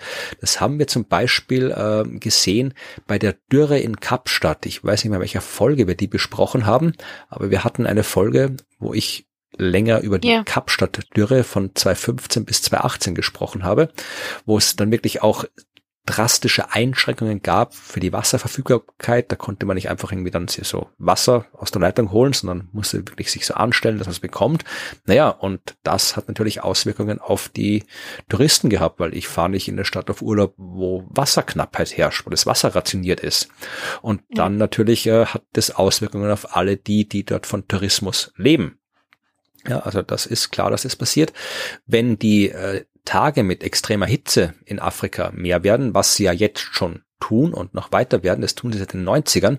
Und man sieht tatsächlich auch, dass das äh, sich auf den Tourismus niedergeschlagen hat, ja, weil zum Beispiel direkt die Touristen und auch die Leute, die dort arbeiten, wo auch immer Touristen kommen, ja, vom Hitzestress betroffen sind und äh, Angst haben vor kommenden Hitzestress. Also ich fahre auch nicht irgendwo hin, wo ich mir denke, da ist es jetzt so heiß, dass ich nicht rausgehen kann. Also wenn ich weiß, da wo ich auf Urlaub fahre, hat es irgendwie 40 Grad, naja, dann werde ich da nicht hinfahren. Und ja, und 40 Grad ist eher noch so eine untere Grenze. Ja, also das war jetzt, ja, das war ja. Ja, genau, also das ist wirklich, ja, ja. Und was? was noch dazu kommt, ist irgendwie, äh, es ist der, der spezifische Grund des Tourismus. Also wenn ich jetzt irgendwie nach Afrika fahre, äh, in die Regionen, wo man halt hinfährt, wenn man Safaris macht, ja, also sich irgendwie, wenn man halt irgendwie Tiere anschauen, ja, genauso wie du bei uns irgendwo hier äh, in den Wald gehst, weil du halt irgendwie hier den Wald sehen willst, äh, die Natur sehen willst, fährst du nach Afrika, weil du dort die Natur sehen willst. Und dann willst du halt irgendwie auch äh, irgendwo hinfahren, wo ich dann eben in der Savanne die Elefanten und die Giraffen und die, was auch immer da noch rumläuft, sehen kann. Aber wir haben ja auch schon gehört in vergangenen Kapiteln, dass natürlich die Ökosysteme und die Tiere auch betroffen sind. Das heißt, die äh, Bewegungsradien der Tiere werden eingeschränkt und dadurch siehst du halt weniger Tiere. Naja, und wenn ich irgendwie auf Safari fahre und dann kein einziges Tier zu sehen krieg, dann fahre ich nicht mehr auf Safari dorthin und dann fahren weniger Leute dorthin und dann gibt's wieder weniger äh, Einkommen, hat wieder Auswirkungen auf die sozialen Bedingungen dort und das setzt sich dann so durch alle anderen Sektoren fort. Mhm. Wie gesagt, wir hatten äh, den äh, Bergtourismus und so weiter schon. Also wenn die, der Schnee weniger wird, wenn die Bäume dort äh, absterben, dann fahren Leute nicht mehr in die Nationalparks, weil wenn dann da einfach nur noch irgendwie abgestorbene Bäume sind, dann brauche ich nicht dorthin fahren. Äh, dann hat ja. Afrika rundrum äh, jede Menge Meer, jede Menge Strände und natürlich machen die Menschen in Afrika das gleiche, was äh, wir machen. Wir fahren auch im Sommer an den Strand und da gibt's auch jede Menge Strandtourismus und die haben den gleichen, das gleiche Problem, äh, was alle haben, die an Meeresküsten leben in der Zukunft, da steigt der Meeresspiegel und dann gibt's da Probleme mit Tourismus. Äh, was noch? Klassische Touristendestinationen sind in Afrika die Victoria-Fälle zum Beispiel, die ganzen anderen, Okavango und so weiter, diese ganzen berühmten Wasserfälle und diese ganzen anderen Flusssysteme dort. Mhm. Haben wir auch schon gehabt ändert sich ja. Flüsse, Ökosysteme, äh, Seen. Ja, äh, Flüsse äh, fließen weniger, Flüsse versiegen, es gibt weniger Regen, Regen, der runterkommt. Naja, und wenn dann bei den Victoria-Fällen nur noch sowas runtertröpfelt, dann fahre ich da auch nicht mehr hin. In dem Moment frage ich mich gerade, hatten wir eigentlich tatsächlich bei dem ersten Teil mal über solche Wasserfälle geredet? Ich weiß gar nicht, ich glaube Wasserfälle im Speziellen nicht. nicht, aber. Nee. Also würde mich halt jetzt wirklich sehr interessieren, was, was mit solchen, was ja wirklich Touristenmagneten sind, was mit gerade solchen Sachen wirklich jetzt äh, klimatechnisch passiert. Ähm, naja, wenn zu wenig Wasser kommt, dann ist er nicht mehr da und wenn du ja. zu viel Wasser hast, dann kannst du ihn auch nicht anschauen, weil dann. nee, dann, dann aber was passiert jetzt zum Beispiel genau ja. an den ähm, Niagara-Fällen? Oh gut, da müsste man vermutlich wirklich in die Quellen gehen und die einzelnen Papers raussuchen, die sich speziell mit dem beschäftigt ja. haben. Das habe ich jetzt nicht gemacht, aber ja. Nee, aber ist eine schöne, ist, also eine schöne. Es ist eine Frage und die, ähm, ja, hatte ich mich gefragt, ob wir die beantwortet hatten, aber ich glaube nicht. Ja. Ja, äh, wissen Sie haben den, das Thema Tourismus wirklich ausführlich behandelt, ja, aber zum Beispiel auch irgendwie, du hast natürlich ähm, äh, mehr Hitze macht auch das Fliegen schwieriger. Das haben wir auch schon gehabt, dass die, die Flugzeuge sich schwerer tun, mhm. weil natürlich die Luftdichte sich ändert, die Turbulenzen ändern sich. Äh, du hast andere Gewichtsbeschränkungen in Flugzeugen in Zukunft und generell wird sich die Flugindustrie ändern im Laufe der Klimakrise. Naja, und dann kannst natürlich äh, nicht mehr so leicht hier von Frankfurt, von Wien, von Europa aus mal äh, auf Urlaub nach Afrika fliegen. Dann fällt zumindest diese Ferntourismus weg. Dann ist der Binnentourismus und naja, solange die Dinge so sind, wie sie jetzt sind, dann sind die aus wirtschaftlicher Sicht lohnenderen Touristen halt die, die von fern anreisen, weil das sind die, die mehr Geld haben als die, äh, zumindest jetzt im Durchschnitt, als die, äh, der Binnentourismus in Afrika. Und mhm. äh, das fällt dann auch weg.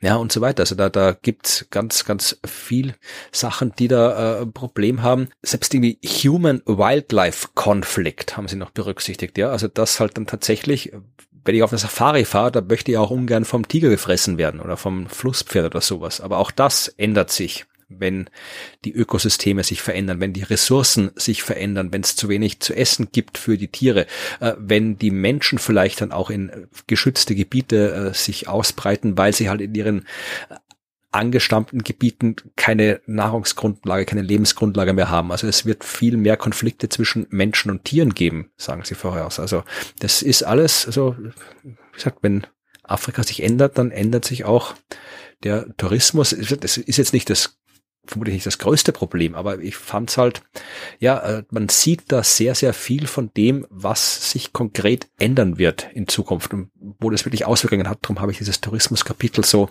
ausführlich ausgewählt. Ja, und Sie räumen dem ja auch durchaus viel, viel Platz ein. Also mhm. ist es tatsächlich ein wichtiger Punkt, der zu adressieren ist. Ja, ja, weil das ist ja, ich meine, ich war noch nie in Afrika. Warst du schon mal in Afrika? Nein, nein. Aber ich bin aber auch generell nicht viel in meinem Leben rumgekommen, ja. weil ich nicht gerne fliege. Ja, ich fliege auch nicht gern. Also ich habe in Europa schon sehr viel gesehen, aber außerhalb von Europa war ich tatsächlich noch nicht bis jetzt. Ah, okay. Ich war also, zumindest schon in Asien, was mich für das nächste Woche behandelt. Nee, nicht mal da. Also ich bin, ich war, ich habe nicht mal, nicht mal Istanbul oder so hätte ich es geschafft. Also okay. ich glaube, der östlichste Ort, ich war immer mal in Rumänien am Schwarzen Meer. Ich glaube, weiter östlich bin ich noch nicht gekommen. Okay, ja, dann Aber gut, gut, dass du nicht so viel fliegst, offensichtlich. Das doch ja, also die längste Zeit über habe ich es mir nicht leisten können. Und jetzt, wo ich es mir leisten ja. kann, dann denke ich mir, hm, will ich doch nicht stresst fliegen. Auch so. Ich finde Fliegen so wahnsinnig stressig und unkomfortabel. Also da müsste ich vielleicht ja. nicht stinkreich sein, dass ich meinen Privatjet hat oder immer nur mit der allerersten Klasse fliegen kann oder so. Aber nee, also ich finde Fliegen wahnsinnig stressig. Also ich, ich fahre lieber äh, drei Stunden länger mit dem Zug, als dass ich in ein Flugzeug steige, wenn es irgendwie geht. Ja, absolute Zustimmung. Und ich habe auch noch, noch Flugangst on top. Also das ist also gut, nee, nothing das, for me. Das hatte ich nie, aber wie gesagt, ich glaube, das letzte Mal bin ich irgendwo mal in einem Flugzeug gestiegen, da musste ich zum, musste ich wollte zum 90. Geburtstag von meinem Opa und das war terminlich alles so knapp, dass ich wirklich nur noch mit dem Flugzeug fliegen konnte, um da pünktlich da zu sein. Mhm. Äh, dann mache ich das halt. Aber es ist halt, es macht, selbst, selbst wenn Fliegen irgendwie das klimafreundlichste ever wäre, ich würde es trotzdem nicht machen wollen, weil ich es halt so unkomfortabel finde. Ja, das stimmt. Fahre ich hundertmal lieber mit dem Zug. Aber äh, wie gesagt, es wird geflogen und Menschen fliegen nach Afrika und Menschen machen Urlaub in Afrika und äh, das ist gut für Afrika, weil das ein wirklicher wichtiger Industriezweig ist, so wie für andere Regionen auch der Welt und das wird sich ändern. Was ich auch interessant fand, das ist wieder, ähm, da hätte ich echt nicht äh, gedacht, dass ich diesen Satz in einem äh, IPCC-Bericht finde. Also es ist eigentlich ein ganz grauenhaftes Thema, ja.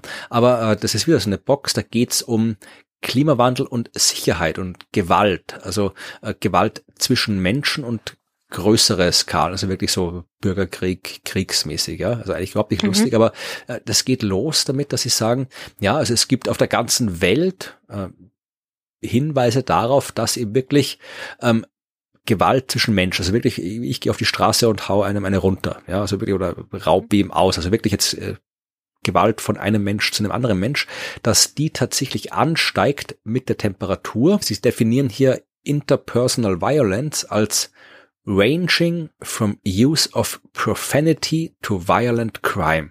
Also es geht wirklich mit Schimpfworten los bis zu Gewaltverbrechen.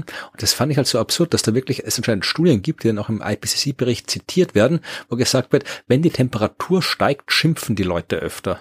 Achtung, okay, wow, äh, interessant. Also na, natürlich ist auch äh, verbale Gewalt ist auch Gewalt, das soll man mhm, nicht verharmlosen, ja. aber es ist halt, ich habe halt absolut nicht damit gerechnet, dass ich dieses, dass Wie? ich das, das da hier lese in dem Bericht. Aber nee, also dass sie das berücksichtigen und so definieren, ja klar. Ja. Interessant. Ja, also tatsächlich, also das, Sie sagen auch, die, die äh, Kausalketten sind nicht wirklich bekannt, aber es gibt im Hinweise, dass wenn die Temperatur steigt, dann steigt die Gewalt und auch äh, wenn wenig, wenn weniger Regen kommt, dann auch. Also weniger Regen, mehr Temper höhere Temperatur erzeugt mehr Gewalt. Sie sagen, dass es bei der Temperatur vermutlich ein psychologischer Mechanismus ist, der das auslöst. Beim mhm. Regen, wenn weniger Regen ist, da sagen sie, könnte es durch äh, indirekt wirken durch äh, die Auswirkungen des mangelnden Regens auf die Landwirtschaft dass es da so indirekt wirkt. Mhm. Also wenn weniger Regen ist, dann hast du Probleme mit der Landwirtschaft und die Probleme setzen sich dann um in Gewalt. Aber ah, okay, wie gesagt, das ist so ein bisschen, was sich halt fortpflanzt, genau. dann, dann, ja, okay. Aber wie gesagt, Kausalketten sind da nicht gut bekannt. Auch irgendwie das Mordrisiko steigt mit der Temperatur in Südafrika zum Beispiel, auch in äh, Sudan, im Südsudan, in ganzen Subsahara-Afrika. Und ähm, tatsächlich sagen sie, dass äh, seit 1980 ist äh, aufgrund der Temperaturerhöhung das Konfliktrisiko im ganzen Subsahara-Afrika um 11 Prozent gestiegen. Ja, also es ist tatsächlich, die Temperatur führt auch zu mehr Gewalt. Das ist, ich nehme an, wir werden das alles in anderen Regionenberichten auch lesen. Alles, das ja. klingt jetzt immer so, dass ich sage, in Afrika, aber wir haben ja ein Kapitel über jede Region. Also jetzt, ich gehe davon aus, dass es nicht so ist, dass nur in Afrika die Menschen aggressiver werden, wenn es heiß wird. Das gehe ich nee. davon aus, dass das anderswo auch so ist, aber hier ist es aufgeschlüsselt mit den Auswirkungen, die das Klima auf Afrika haben wird. Also äh, die Menschen werden überall gleich sein, aber die Klimaänderungen sind nicht überall gleich. Mhm. Ja. Ja, äh, das zur Gewalt und jetzt zum Abschluss habe ich mir noch ein längeres Kapitel rausgesucht und das ist Heritage Erbe. Also es geht jetzt wirklich um kulturelles Erbe. Und da hat mhm. Afrika ja wirklich viel. Also, viel, ja, also sehr viel. Kannst sagen, es ist quasi das kulturelle Erbe der gesamten Menschheit, weil die Menschheit kommt aus Afrika. Wir haben uns dort entwickelt. Das heißt, da gibt's viel. Und Sie haben das jetzt hier mal aufgeschlüsselt äh, anhand der UNESCO von den ganzen Welterbeseiten. Und äh, in Afrika sind es immerhin 96 Stück. Äh, ich verlinke auch eine Liste, weil ich die wirklich auch rausgesucht habe, weil ich spontan mhm. hätte jetzt nicht sagen können, was in Afrika alles Weltkulturerbe ist. Ähm, ich wüsste es nicht mal in Österreich auswendig und wir haben gar nicht mal so viel. Ähm, ich, ich, ich wohne im Weltkulturerbe übrigens. Seit letztem Jahr ist ist äh, die Stadt oh. Baden, wo ich wohne, ist zum ist Weltkulturerbe. Gemeinsam mit irgendwie elf anderen äh, Ländern, äh, Städten sind wir die Great Spa Towns of Europe. Das ist ein Weltkulturerbe. Ah, okay, verstehe. Also das sind irgendwie hier noch, noch, ich weiß nicht, wer die anderen äh, Länder sind, die ganzen, ich glaube Baden-Baden ist mit dabei und irgendwie Spa und äh, ja, die ganzen alten. Ja, Spa macht Sinn, ja. ja und ja. die ganzen, also die Kurorte sind irgendwie gemeinsam zum Weltkulturerbe erklärt worden und da ist Baden auch mit dabei. Also wohne ich jetzt im Weltkulturerbe. Aber in Afrika gibt's auch jede Menge und ich verlinke die Seite von der UNESCO, wo man sich das alles anschauen kann, was es da gibt. Äh, jede Menge, wie gesagt 96 und ähm, paar Beispiele. Ja, also es gibt in Afrika jetzt ab, auch abseits vom Weltkulturerbe, es muss ja nicht alles Weltkulturerbe sein, was irgendwie Welterbe mhm. ist, kulturelles Erbe. Es gibt in Afrika zum Beispiel sehr, sehr viele Felszeichnungen und Felsritzungen, ja, und teilweise wirklich 10.000 Jahre alt oder älter. Äh, über 8.000, sagen sie, solche äh, Bilder gibt's in Afrika, die eben, eben auf äh, Felsen in Höhlen oder sonst irgendwo sind. Und ja, die sind halt extrem äh, anfällig für ja, Wetter, Klima, Wasser, Sonne. Also die sind wirklich äh, sehr, sehr anfällig und dann natürlich auch sehr, sehr anfällig für Klimaänderungen. Aber, und da sind wir wieder bei dem Problem von Anfang, mangelnde Daten, mangelnde Forschung. Es gibt so gut wie keine Forschung, die die direkten Auswirkungen des Klimawandels auf diese Felskunstwerke untersucht. Also man kann davon ausgehen, also direkte Auswirkungen im Sinne von, die werden zerstört, überschwemmt. Genau was auch ah, da passiert, okay. höhere Temperatur, was auch immer da passiert, mhm. wenn da plötzlich da irgendwie in das äh, Ökosystem von Savanne zu Wald wird oder von Wald zu Savanne wird, wo die Dinger rumstehen. Also all das ist nicht erforscht. Ja, was es auch gibt, sind, äh, das ganz, habe ich auch, auch interessant, das habe ich dann gedacht, das bin ich so bei Indiana Jones. Äh, es gibt hier, fällt mir das deutsche Wort nicht ein, wie heißt ein untergangenes Schiff? Äh, äh, äh, Wrack. Wrack, genau. Ähm, Sie schreiben hier, äh, es gibt auch sehr viele Artefakte und Schiffswracks, die äh, da sind. Also 111 übrigens an den afrikanischen Küsten, die dokumentiert sind. Und da sind natürlich auch ein paar äh, historisch interessante dabei, ja, weil das ist jetzt nicht irgendwie der Öltanker, der da irgendwie vor fünf Jahren vorbeigefahren ist oder sowas, sondern natürlich irgendwie äh, von vor Jahrhunderten irgendwie ägyptische äh, versunkene Städte sind da an der Mittelmeerküste und so weiter. Also da ist jede Menge Kulturerbe im Wasser. Und naja, mit dem Wasser ändert sich auch jede Menge, wie wir rausgefunden haben. Und man kann sich tatsächlich anschauen, was, äh, welche Kulturerbe alle in Gefahr sind. Auch da hat die UNESCO eine Seite, da kannst du dir eine Weltkarte anschauen, wo die alle aufgelistet sind.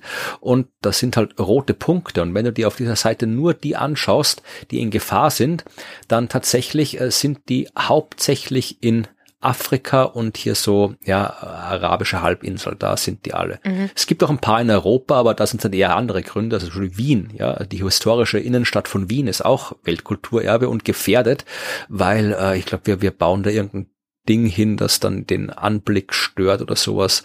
Also drum ist, hat die UNESCO Aha. gesagt, wenn ihr dieses Hochhaus da reinbaut, dann ist es nicht mehr die historische Innenstadt von Wien, dann ist es schier und dann nehmen wir es nicht mehr. Also das ist auch eine Gefahr, ist eine andere Gefahr.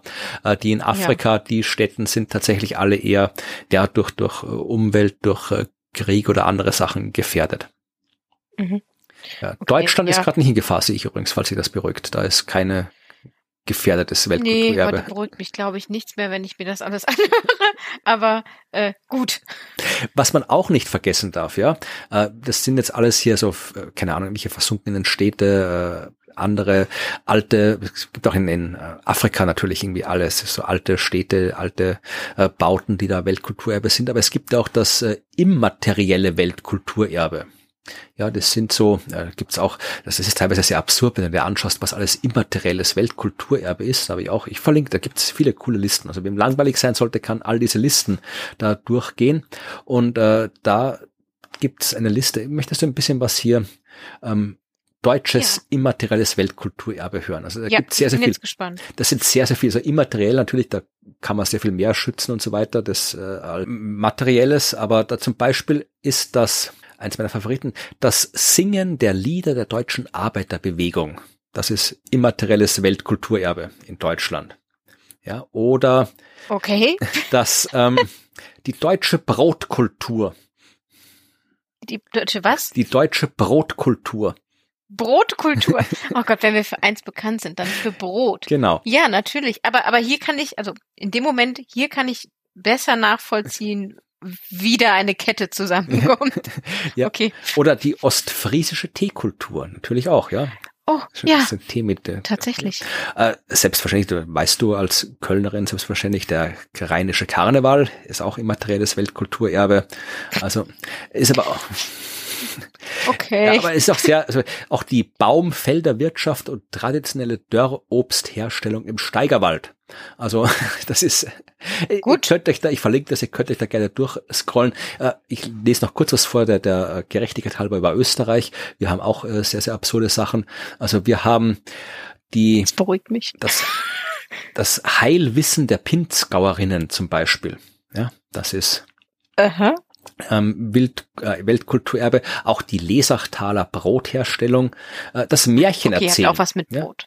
Märchen erzählen. Ach, Einfach okay. nur Märchen erzählen. Das tun wir anscheinend Macht in Österreich anders gerne. als anders, weil fragen wir nicht. Aber es ist immaterielles Weltkulturerbe. Ja, oh, der Wiener Ball ist der gestrichen. Oh, der ist 2012 wieder gestrichen. Würde ich gerne wissen, warum. Also der klassische Wiener Ball, das ist schon was typisch österreichisches. Warum haben die den gestrichen? Ja. Ich weiß nicht, vielleicht ist der nicht mehr, nicht mehr gefährdet? Ich glaube, es geht nicht um gefährdet, es geht einfach nur um, So. was es ist. Also es Um gibt das auch, gibt sie. Okay. Ja. Hm. ja, keine Ahnung. Es gibt sehr viel, oh, Stille Nacht, das Lied zur Weihnacht ist auch immaterielles Weltkulturerbe. Okay. Aber ich, ich krieg jetzt ein Gefühl dafür, was mit immateriellem Ja. Kulturerbe alles gemeint Wir machen uns natürlich lächerlich jetzt darüber, aber das ist natürlich alles durchaus relevant. Selbst das Wissen Ja. um die Haselfichte als Klangholz, ja, habe ich jetzt gerade hier aufgemacht. Äh, Das ist was, das haben die anscheinend in Tirol gemacht. Die haben gewusst, okay, es gibt die Haselfichten, die wachsen da auf diesen, äh, sind Varianten von nämlichen Bergfichten und wenn die ganz bestimmt äh, wachsen mit bestimmten Jahresringen und so weiter auf bestimmten Höhen, dann kann man, wenn man weiß, wie das funktioniert und wie die wachsen und das Ganze versteht, dann kann man daraus Musikinstrumente machen, die halt besonders cool klingen. Das ist anscheinend was, was die in Mhm. Tirol irgendwie rausgekriegt haben und traditionell dort machen. Und das klingt jetzt lächerlich, äh, wenn ich jetzt sage, hier Wissen um die Haselfichte ist Weltkulturerbe, aber es ist für die lokale Kultur dort vermutlich relevant, identitätsstiftend, dass das gibt. Ja, und wenn dieses ja. Wissen um die Haselfichte als Klangholz jetzt verschwinden würde, wäre das zumindest da lokal nicht gut. Und deswegen ist dieses ganze immaterielle Weltkulturerbe auch natürlich etwas, mit dem man sich beschäftigen muss. Und auch da steht was im IPCC-Bericht drinnen. Äh, auch von den vielen Beispielen nehme ich jetzt eins raus. Da geht's um das ähm, Badi. Ich kann es nicht aussprechen, weil ich nicht weiß, ob das jetzt irgendwie Englisch oder eine, hier eine, eine lokale Sprache ist. Das Badi Fishing Festival. Das ist in Nigeria im Bundesstaat Yobe findet das statt und das ist halt eins von diesen alten Fischfestivals. Also die gab es in vielen afrikanischen Regionen, besonders in Nigeria. Da hat, ist halt Fischfang extrem wichtig. Und natürlich hat man da immer schon irgendwelche ja, Festivals gemacht, wo es dann darum ging, irgendwie ja, wer fängt den größten Fisch und äh, keine Ahnung, Schützenfest in Deutschland wahrscheinlich so ähnlich ungefähr. Wir haben auch Fischerstechen. Ja, irgendwie sowas und ist natürlich dann auch irgendwie mythologisch aufgeladen und irgendwie historisch aufgeladen. Da gibt's dann nämlich Geschichten, dass da irgendwie früher, ja, da musste dann irgendwie ein Nilpferd gejagt werden, bevor das Fisch, äh, Fischen begonnen werden kann und so weiter. Also es ist halt ein wirklich wichtiges kulturelles äh, Ding dort und ich verlinke dann einen Bericht. Ich habe einen Bericht gefunden mit ein paar Fotos von diesem Festival. Der ist nicht sehr ausführlich, aber sie sagen auch, dass es wirklich wichtig ist, dieses äh, Festival auch als ja so identitätsstiftend für die verschiedenen äh, Gesellschaftsschichten und Gesellschaftsarten, äh, die verschiedenen Communities in der Region, weil gerade so afrikanische Länder sind ja oft auch jetzt nicht unbedingt historisch gewachsen, sondern von den Kolonialmächten künstlich zusammengebastelt. Und äh, da Ja. ist es natürlich dann auch gut, wenn es dann trotzdem äh, so überregionale, identitätsstiftende Ereignisse, kulturelle Traditionen gibt, mit denen sich alle identifizieren können. Und bei diesem Festival steht dann eben, da kommen halt alle zusammen aus den verschiedenen Ecken von diesem, äh, von dieser Region in äh, Nigeria, wo es einen kulturellen, einen sozialen, einen wirtschaftlichen Austausch gibt zwischen den Menschen von dieser Region und der anderen Region und so weiter. Also äh, das scheint wirklich durchaus wichtig zu sein. Aber es ist ein Festival, das darauf basiert, dass äh, du Gewässer hast, in denen Fische wohnen. Ja. Und da sind wir bei der Klimakrise. Wenn äh, das hier sich die wenn der Fluss dann irgendwie ökologisch umkippt, wenn er austrocknet, äh, wenn er zu viel Wasser hat, wenn das Wasser verschmutzt ist, wenn die Fische nicht mehr klarkommen mit den Bedingungen, naja, dann gibt's die Fische nicht mehr, dann gibt's den Fluss nicht mehr, dann gibt's das Festival nicht mehr und dann ist das immaterielle Weltkulturerbe verschwunden. Und äh, da gibt's eben einige in Afrika, wo das passieren kann. Und das ist in gewissen Sinne halt genauso tragisch, wie wenn da halt das materielle Weltkulturerbe verschwindet, weil es halt, ja, Kultur ist. Und wir Menschen sind Menschen von Kultur. Ja. Und es gibt eine Tabelle, die wir uns zum Schluss noch anschauen können, die finden wir auf Seite 145.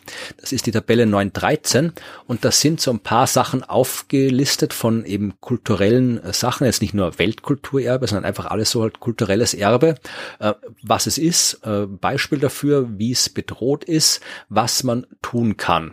Ja, und äh, zum Beispiel eben so historische Gebäude sieht man da, ja. Die sind mhm. bedroht durch Küstenerosion. Ja, und da kann man sich natürlich schauen, dass man es irgendwie archäologisch konserviert und dass man eben als Hauptaktivität äh, zur äh, Intervention, ja, dass man die Mauern verstärkt, zum Beispiel bei solchen Sachen.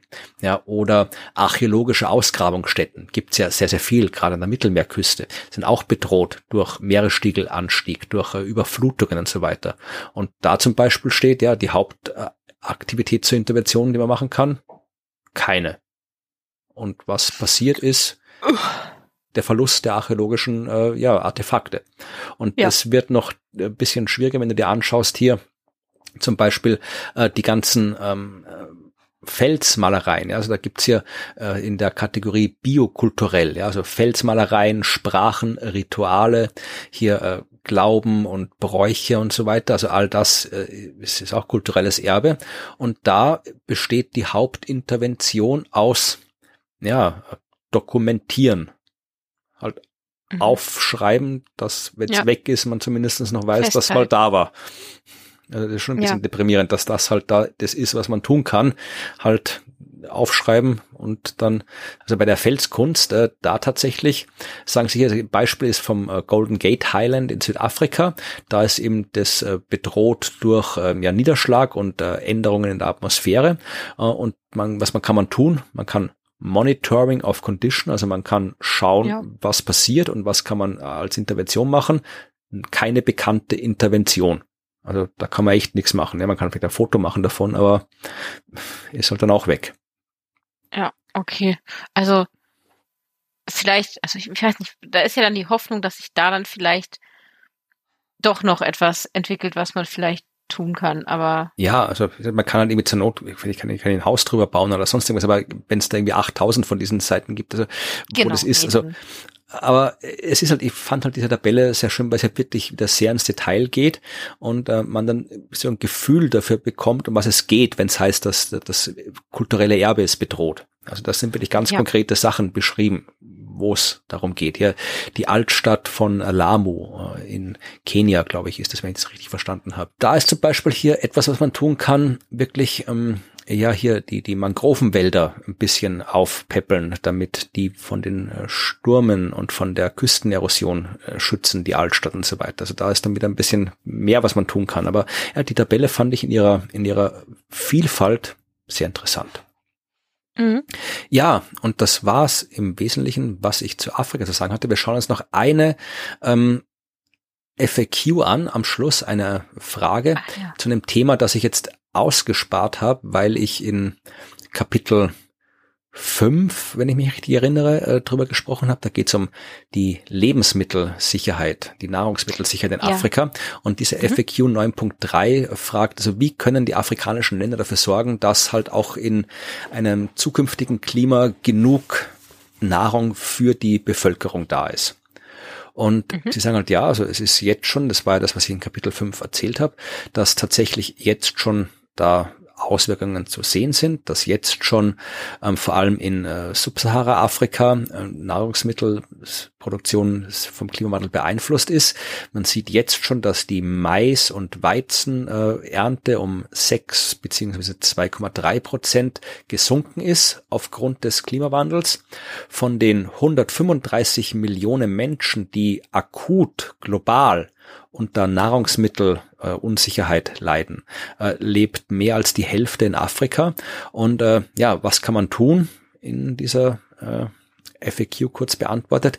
Eh, das, was, was eigentlich logisch ist. Man muss nachhaltige Landwirtschaft, ja, mit äh, Aktionen, mit Maßnahmen, die von den Institutionen, Behörden kommen, von den Regierungen kommen, können dafür sorgen, dass wirklich die Ernten sicherer und stabiler sind, auch wenn das Klima sich ändert. Also du musst halt wirklich von der Politik, von der Regierung müssen Maßnahmen kommen, die dafür sorgen, dass die Menschen in Afrika nachhaltige Landwirtschaft betreiben können. Und was das genau ist, das haben wir in diesem Kapitel 5 besprochen. Das könnt ihr dort einmal nachhören. Also, dass man eben nicht mehr keine Monokultur macht, dass man so, äh, ja, Bäume und andere Pflanzen kombiniert wegen Schatten und Ökosystemen und so weiter. Also, nachhaltige Landwirtschaft, dann könnte es was werden.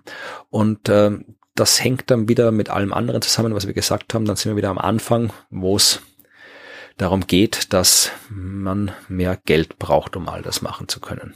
Da wären wir wieder beim Geld. Genau. Ja, ähm, ich weiß noch nicht, was es in Asien braucht, aber nächste Woche sprechen wir über Asien. Das nächste Kapitel, also Kapitel 10 dann, heißt auch ganz schlicht Asia. Wie gesagt, wir gehen jetzt durch diese Regionen durch. Und ich habe jetzt versucht, so ein bisschen zu gucken, ob ich das, was du erzählt hast, heute wiederfinde in dem Kapitel schon, so beim ersten drüberfliegen. Und es sind doch ein bisschen andere Themen. Ne? Also einfach, weil dort ganz andere ähm, Bedingungen und Anpassungsmaßnahmen wahrscheinlich zu finden sind. Aber wir reden natürlich über Anpassungsmaßnahmen. Wir reden über äh, Migration und äh, Umsiedlung innerhalb von Asien und diese ganzen verschiedenen Gefahren, denen dann eben Asien ausgesetzt ist und wie dort Reaktionen bereits sind oder künftig aussehen müssen.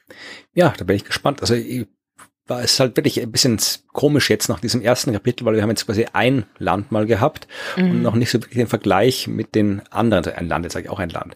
Ähm, wir haben eine Region gehabt, aber noch nicht den Vergleich mit den anderen Regionen. Also wir haben jetzt hier einmal Afrika, aber wir wissen noch nicht, wie sich das ins Verhältnis setzt zu den ganzen anderen Regionen. Also nee. da bin ich schon gespannt, was wir dann in fünf, sechs, sieben Folgen äh, wissen, wenn wir alle Regionen durchhaben.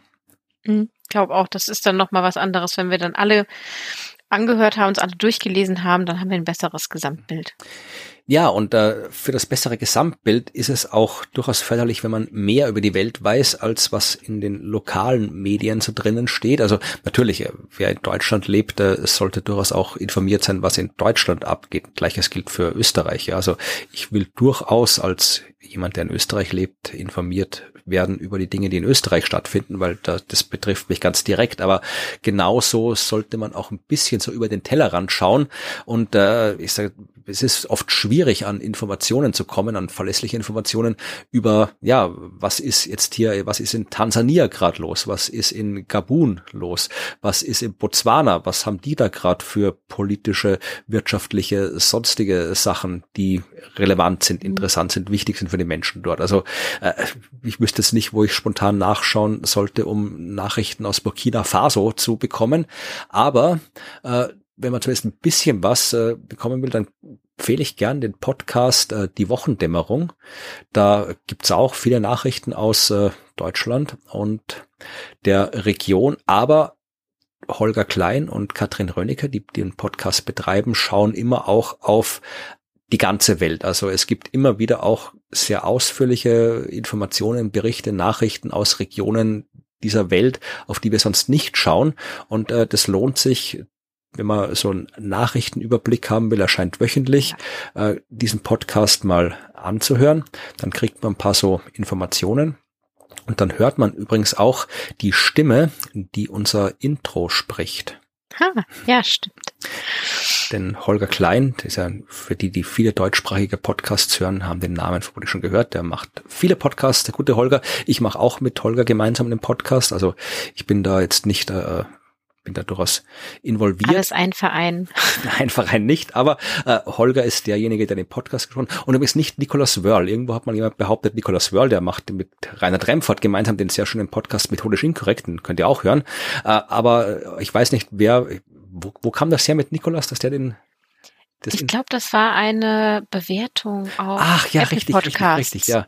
Eine Bewertung ja. war. Das hat irgendjemand gesagt hier, dass Nicolas Wörl das Intro spricht. Also äh, es ist Holger. Also ich weiß nicht, ich glaube, Nicolas ja. und Holger haben nicht so eine gleiche Stimme, aber ja, ich weiß nicht, beim Hören, ich mhm. glaube, ich habe nur diesen kleinen Ausschnitt nur das Wort, also das sind ja nur ganz kurzer, kurzer Einspieler, von daher kann man das, glaube ich, gut verwechseln. Ja, also ich muss sagen, Holger, der ist ja ein alter Radiomoderator mit einer markanten Stimme, also das, glaube ich, wird uns in der Ehre schon kränken, dass seine Stimme da verwechselt wird. Aber es ist nicht mein Problem. Äh, auf jeden Fall hört euch die Wochendämmerung an, wenn ihr ein bisschen über die Welt informiert werden wollt. Und dann noch einen zweiten Tipp, ähm, weil wir jetzt auch am Ende über Pflanzen und nachhaltige Landwirtschaft gesprochen haben. Ich habe vor kurzem, eigentlich gestern, ein Buch zu Ende gelesen.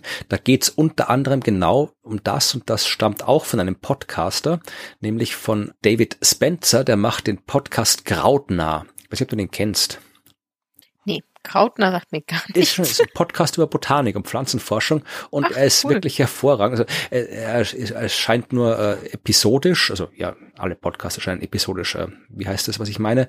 Äh, er scheint sporadisch. Ja, genau. Er erscheint sporadisch in Staffeln, aber äh, ist ein sehr sehr schöner Podcast, wo er mit äh, wechselnden, je nach äh, Staffeln wechselnden Kollegen und Kolleginnen über Pflanzen reden und Botanik reden, auch um Landwirtschaft spricht. Und äh, für alle, die äh, wunderbar schlechte Wortspiele mögen, äh, für die ist der Podcast ideal. Also die, die Episodentiteln sind äh, phänomenal dort. Aber äh, eigentlich hat äh, David jetzt ein Buch geschrieben über Pflanzen und über Landwirtschaft und wie halt äh, beschreibt darin, wie eben so Landwirtschaft aussehen kann, die eben tatsächlich geeignet ist, um in einer Zukunft mit einem anderen Klima immer noch äh, genug Essen für die Welt bereitzustellen. Also wer da jetzt, äh, wem das nicht genug war mit dem, wir brauchen eine nachhaltige Landwirtschaft in Afrika, damit es funktioniert, kann dieses Buch lesen, denn da kriegt man einen deutlich besseren Eindruck, wenn David da beschreibt, wie das funktioniert. Das ist ein schönes Buch, heißt Alles biologisch, die Superkräfte der Pflanzen nutzen, klimafreundliches Gemüse essen und die Welt retten. Das ist ein sehr langer Titel, aber äh, ich habe es ein sehr, sehr unterhaltsames Buch. Ja, das war jetzt die, die Werbung für andere Sachen, für die wir nicht bezahlt werden, aber wir machen sie trotzdem, weil es gute Sachen ja. sind. Und äh, ja, ihr könnt uns auch helfen und wie das geht, wenn ihr uns was sagen wollt oder uns was Gutes tun wollt, das macht Claudia. Genau, wenn ihr uns kontaktieren wollt, wenn ihr uns schreiben wollt oder auf eine der vielen Fragen, die wir manchmal stellen, antworten möchtet, dann könnt ihr das jederzeit tun, je nachdem, was eure Vorliebe ist und worum es genau geht, könnt ihr jetzt entweder eine E-Mail schreiben, da könnt ihr ganz lange Texte verfassen und uns schreiben an podcast.dasklima.fm.